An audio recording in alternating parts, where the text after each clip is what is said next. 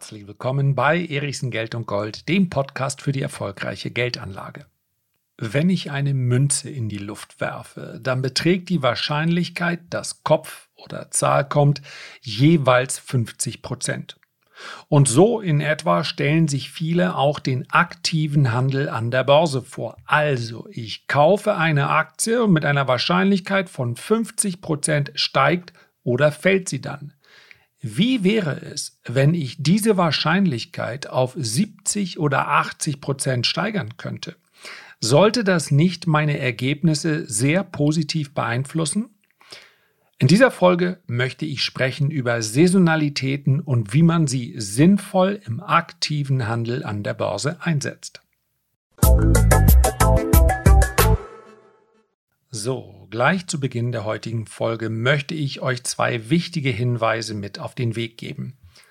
Ich unterscheide klar zwischen dem aktiven Handel an der Börse, das kann alles sein vom Tick Trading, Day Trading bis hin zum Swing Trading, Positionstrading und dem langfristigen Investieren der langfristigen Aktienanlage. Zwei Disziplinen mit unterschiedlichen Regelwerken langfristige Aktienanlage, sei es nun, wenn man nicht ganz so interessiert ist, mit nicht ganz so viel Leidenschaft dabei mittels ETFs, oder sei es, wenn man etwas mehr Interesse entwickelt und vielleicht auch etwas höhere Erwartungen an die Rendite hat, mittels Einzelaktien. Diese Disziplin kann ich praktisch ausnahmslos jedem empfehlen. Warum kann ich das machen? Weil es zu allen Zeiten eine sinnvolle Idee gewesen wäre. Vielleicht sollte man hinzufügen, dass ab einem bestimmten Alter die Aktienquote sicherlich etwas zurückgefahren werden sollte, aber davon mal abgesehen, kann man diese Disziplin jedem nur ans Herz legen. Beim aktiven Handel ist das etwas völlig anderes. Der aktive Handel braucht je nach Ausprägung eine Ausbildung. Ich kann mir nicht ein Video ansehen, einen kurzen Ratgeber oder einfach mal Lust haben, ein Depot zu eröffnen und dann erwarten, dass ich im aktiven Handel Geld verdiene. Es gibt hier eine Reihe von Regeln, es gibt hier eine Vielzahl von Ansätzen. So oder so muss man sich damit aber intensiver beschäftigen. Und es gibt eine recht verlässliche Statistik, die besagt, dass rund 80 Prozent der Privatanleger im aktiven Handel, im Trading Geld verdienen. Warum? Weil sie, etwas salopp formuliert, etwas zu naiv und leichtgläubig an diesen Handel herangehen. Das führt allerdings nicht dazu, das wird dann gerne immer von denen behauptet, die ja mit der ETF-Anlage sich anfreunden können, aber so richtig den anderen dann nicht ihren Erfolg gönnen im aktiven Handel. Da wird dann gerne behauptet, der Privatanleger verliert sowieso immer im aktiven Handel Schrägstrich Trading. Das ist nicht so. Wenn 80 Prozent verlieren, bleiben immer noch 20 Prozent über. Was aber korrekt ist, ist, dass die 80 Prozent die 20 Prozent finanzieren. Es ist nämlich in vielen Bereichen tatsächlich ein Nullsummenspiel. Insofern gehört einfach nicht zu den 80 Prozent. Wenn ihr Lust habt, was auszuprobieren, dann macht es, aber dann macht es mit überschaubarem Kapital, mit Lehrgeld, was ihr dann auch bereit seid zu verlieren. Und wenn ihr es ernst meint, dann werdet ihr besser. Müsst ihr aber nicht. Nicht für jeden ist das etwas. Es ist ja selbstverständlich eine Materie, die vielleicht auch vielen Stress bereitet. Aber diese Unterscheidung muss ich machen, denn eine Saisonalität kann hochspannend sein, taugt aber nicht, um meine langfristige Anlage zu verbessern. Sie taugt durchaus, um im aktiven Handel erfolgreicher zu sein. Hinweis Nummer eins.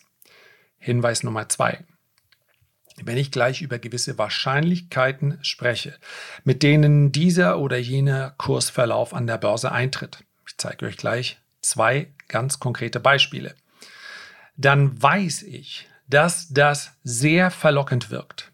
Selbst für denjenigen, der vielleicht bisher noch nicht so in diesem Bereich unterwegs war, ist es dann vielleicht sogar verlockend, dass er sagt, also jetzt muss ich einfach hier kaufen. Meine Güte, mit einer Wahrscheinlichkeit von 80 ja, es geht sogar noch darüber hinaus. 90 oder 94 Prozent tritt diese oder jene Bewegung ein. Da wäre ich ja mit dem Klammerbeutel gepudert, wenn ich das nicht jetzt endlich auch machen würde.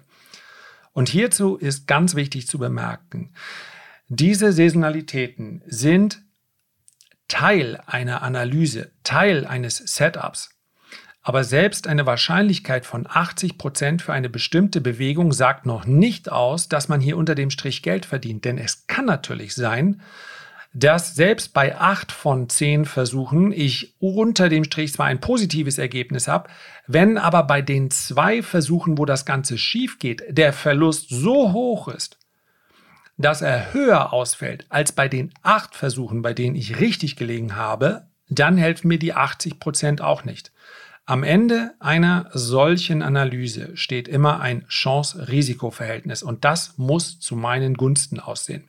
Also nehmt es bitte als einen Indikator, als einen Hinweis, wo es spannend werden könnte, aber nicht als ein eigenes Handelssystem. Wenn es so einfach wäre, dann würde ich den lieben langen Tag nichts anderes machen. Es gibt hier nämlich durchaus Datenbanken, in der Regel kostenpflichtig, die mir hier diese Statistiken aufarbeiten, als einfach nur Saisonalitäten umzusetzen.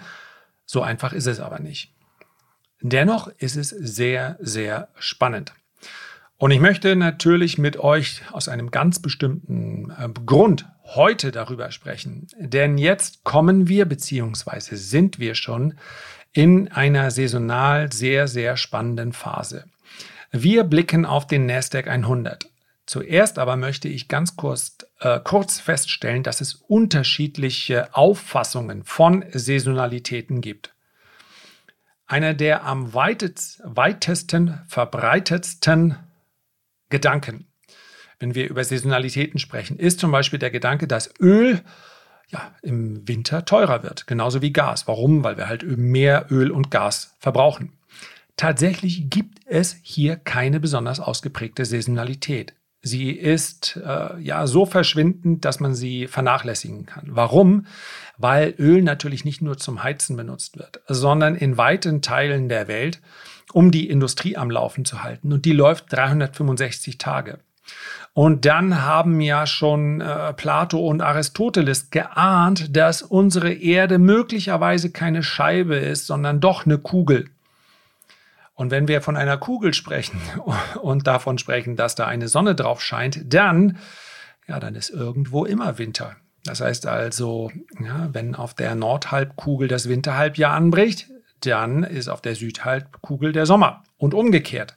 Irgendwo ist eigentlich immer Winter. Also, Öl hat keine ausgeprägte Saisonalität.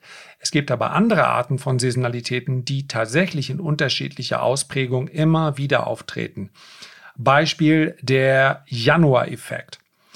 Der Januar-Effekt beschreibt das Phänomen, dass sehr häufig zum Ende eines Jahres die Aktien, und man sieht das insbesondere im Bereich der Nebenwerte, also der zweiten und dritten Reihe, die Aktien, die verhältnismäßig schlecht gelaufen sind, dass die dann nochmal einen auf die Mütze bekommen. Dafür aber in den ersten Tagen, den ersten Handelstagen des Jahres, also in der, ja, in der Regel so die erste, zweite Handelswoche ähm, im Januar, dann urplötzlich wieder stark steigen. Und wieso ist dieser Januar-Effekt auch zu erklären?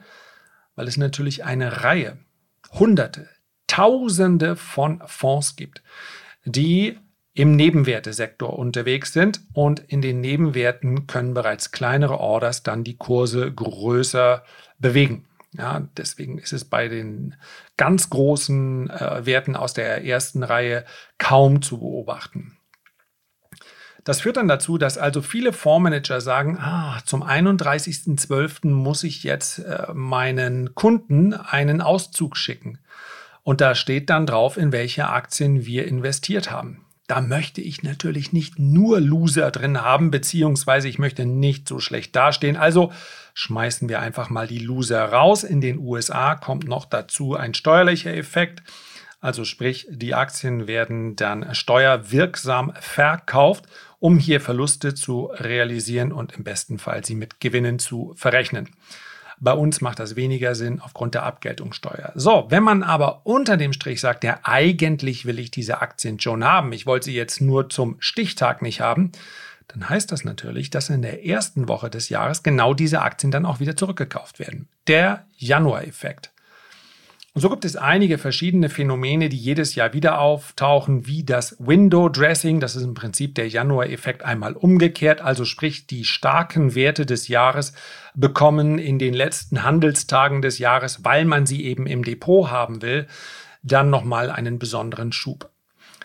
Die Saisonalität, über die ich jetzt spreche, ist die in ihrer reinsten Form, nämlich eine rein statistische Beobachtung, für die man ja, unzählige Erklärungen finden könnte, aber es vielleicht auch einfach lässt. Denn die Statistik ist so klar und wenn wir beispielsweise auf den Nasdaq 100 schauen, dann haben wir es jetzt mit einer saisonal sehr, sehr interessanten Zeit zu tun. Stichtag 2. November und zwar jeden Jahres bis zum 31. Dezember.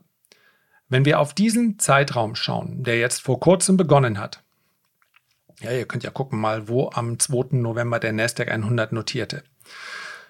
Und dann schauen wir auf die vergangenen 36 Jahre. Klassische Bloomberg äh, Terminals haben eine äh, maximale äh, Spanne von 30 Jahren im Blick. Es gibt aber noch einige Plattformen mehr, die gehen noch ein bisschen weiter zurück. In den letzten 36 Jahren, und klar, je länger eine Saisonalität anhält, beziehungsweise auf je, je größer der Zeitraum, auf dem sie fußt, desto aussagekräftiger. In den letzten 36 Jahren ist der NASDAQ 100 mit einer Wahrscheinlichkeit von 75 Prozent im Zeitraum vom 2. November bis 31. Dezember gestiegen. Man kann diese Statistik allerdings noch weiter fortführen. Man kann nämlich aussortieren die Jahre, in denen der Nasdaq 100 bis zu diesem Zeitpunkt schlecht gelaufen ist. Also unter dem Strich gar keine Gewinne beziehungsweise Gewinne unterhalb des Durchschnitts generiert hat. Wenn man die rausfiltert, dieses Jahr ist ein gutes Jahr für den Nasdaq 100 gewesen, dann kommen wir auf eine noch weitaus höhere Erfolgswahrscheinlichkeit. Dann ist nämlich in den letzten 36 Jahren der Nasdaq 100 nur dreimal, also in weniger als 10 Prozent aller Fälle, nicht gestiegen. Und was den Nasdaq 100 so interessant macht, ist, dass wir es häufig in dieser Phase dann mit Kursgewinnen zu tun hatten, die nochmal deutlich das überstiegen haben, was das Jahr bisher bereitgehalten hat. Das heißt also, wenn man grundsätzlich mal bullish ist für den Aktienmarkt, dann macht es Sinn, solch eine Saisonalität immer mal zu prüfen. Das gilt selbstverständlich auch für andere Werte. Das lässt sich auch für Einzelaktien herausarbeiten. Äh, wie gesagt, es gibt dafür Plattformen, die sind aber in der Regel äh, kostenpflichtig. Und interessant dabei ist natürlich, dass ich dann die guten von den schlechten aussortieren kann. Wenn ich also nur auf die Saisonalität schaue, dann ist der Nasdaq 100 der, der am stärksten von dieser Saisonalität profitiert hat. Und darum geht es mir natürlich dann bei so einem saisonalen Trade, wenn ich ihn umsetzen möchte. Nochmal, es ist nur ein Indikator von vielen.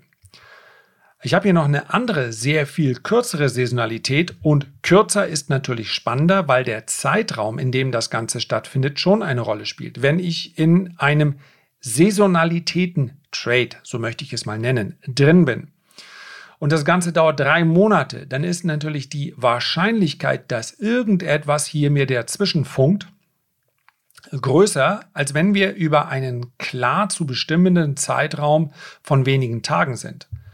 Und wenn wir uns den SP 500 anschauen und wir nehmen einen Zeitraum vom 23. November bis zum 6. Dezember, das sind also gerade mal, je nachdem wie die Wochentage liegen, zehn Handelstage und wir schauen auf die letzten zehn Jahre, dann habe ich hier mit einer Wahrscheinlichkeit von 80 Prozent einen Gewinner mit dabei gehabt. Natürlich, und das möchte ich an dieser Stelle auch nochmal erwähnen, ist es ganz, ganz wichtig darauf zu schauen, ja, wie war denn der durchschnittliche Gewinn im Verhältnis zum durchschnittlichen Verlust? Und das lässt sich, du hast mich im Hintergrund klicken, natürlich auch sagen. Also wenn wir zum Beispiel bei dem 36 Jahre Nasdaq 100 bleiben und wir filtern nicht, wir filtern nicht die Jahre raus, die äh, so schwach waren, dass es eine erhöhte Wahrscheinlichkeit gab, dass die Saisonalität nicht gewirkt hat, sondern wir gehen nur auf diese 72 bzw. 75 äh, Prozent Erfolgswahrscheinlichkeit. Sprechen wir konkret über 26 Gewinner und über 10 Verlierer. Im Schnitt gab es dabei einen Gewinn von 8,13 Prozent und einen Verlust von 8,94 Prozent. Der maximale Gewinn betrug 41 Prozent, der maximale Verlust 35 Prozent. So, das ist dann durchaus eine, ja, eine recht attraktive Bilanz, weil zumindest mal Gewinne und Verluste hier in Relation stehen. Bemerkenswert ist übrigens, wenn wir uns diese Serie anschauen, dass es äh, ganze Phasen gab, also zehn Jahreszeiträume, in denen diese Saisonalität immer zugeschlagen hätte, ja, in Anführungszeichen. Und so kann ich mir praktisch jeden Basiswert für bestimmte Zeiträume raussuchen. Ich kann mir natürlich auch reine, das wäre vielleicht ein Einstieg in diese Materie, reine Saisonalitäten-Charts anzeigen lassen. Möglichkeit Gold, Saisonalität, und das einfach mal bei Google eingeben, dann kommt man vermutlich schon auf so einen Chart und sieht, welches Quartal bei Gold mit Abstand am stärksten ist, wo eher mit Kursverlust zu rechnen ist. Interessanter wird es natürlich noch, wenn man das ein bisschen, ein bisschen eingrenzen kann äh, zeitlich. Man wird dabei feststellen, dass es durchaus Sinn macht, nochmal im aktiven Handel diese Saisonalitäten immer mal im Auge zu behalten. Und ja, wenn man etwas tiefer in die Materie einsteigt, dann mag man darüber nachdenken, ob das Ganze nun, ja, was war zuerst da? Erst äh, das Ei oder erst das Huhn?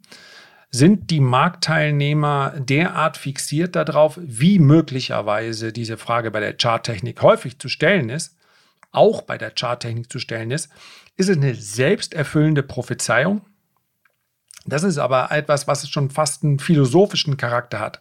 Ja, vielleicht, wenn wir uns bei Bitcoin anschauen, was Plan B oder Plan B seit Monaten, seit Jahren für einen Fahrplan gibt und dieser Fahrplan wird abgearbeitet, als hätte er eine Glaskugel. Ist das, ja, hat er Millionen von Follower auf Twitter und dann ist es eine selbsterfüllende Prophezeiung, dass es eben so kommt? Oder hat er einfach eine gute Analyse? Unter dem Strich spielt das keine Rolle. Denn Rendite ist Rendite und eine Möglichkeit, seine Rendite zu verbessern, habe ich euch heute vorgestellt. Herzlichen Dank für deine Aufmerksamkeit. Ich würde mich freuen, wenn du dir ganz kurz Zeit nähmest, ein Feedback oder einen Kommentar zu hinterlassen. Am allermeisten freue ich mich natürlich, wenn wir uns beim nächsten Mal gesund und munter wiederhören. Bis dahin liebe Grüße, dein Lars.